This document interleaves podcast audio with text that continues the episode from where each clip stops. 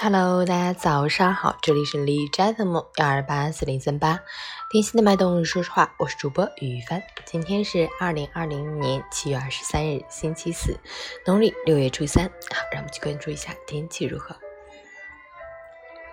哈尔滨晴，三十三度到十九度，南风三级，雨水彻底结束，又将迎来一段炎热时光，气温较高，紫外线强。微信公众号。晨前说环境提醒您，尽量避免在烈日下暴晒，注意室内降温，保持室内空气流通，及时补充水分。饮食上可以多吃一些具有清心降火、健脾祛湿功效的食物，如菊花、莲子、百合、薏米等。截至凌晨五时，海市的 AQI 指数为四十四，PM2.5 为二十，空气质量优。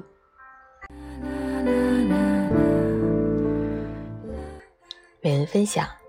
生活里常有这样的事：当你好心帮人的时候，第一次帮他，他会对你心存感激；第二次，他的感恩心理就会淡化；到了 n 次，他就理直气壮，认为你是应该做的，是他应得的，甚至会因为所不能满足其欲望，对你心存怨恨。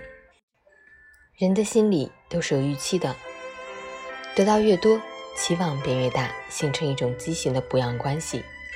中国有句老话：“升米恩，斗米仇。”大千世界，人心犹如深潭，你永远捂不热蛇，也喂不饱一只白眼狼。你的善心要留给值得的人，你的帮助也要适可而止。